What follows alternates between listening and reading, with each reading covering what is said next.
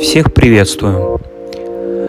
Итак, президент США Джо Байден заявил о готовности военного участия в операции по защите Тайваня от Китайской Народной Республики. Однако обозреватели американской газеты The New York Times, ссылаясь на собственные источники информации, пояснили читателям, что сделанное им заявление на совместной конференции с премьер-министром Японии о готовности военного участия США в защите Тайваня на случай вторжения означает поставки вооружения для самообороны островного государства.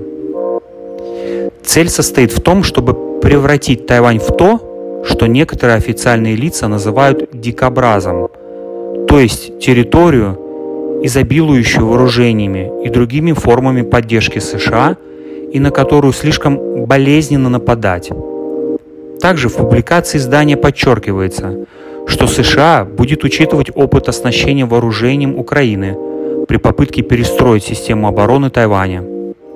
Таким образом, Вашингтон намерен усилить военное присутствие в этом регионе с целью сдерживания потенциальной атаки на Тайвань со стороны Китая. А каковы последствия сказанного Байденом?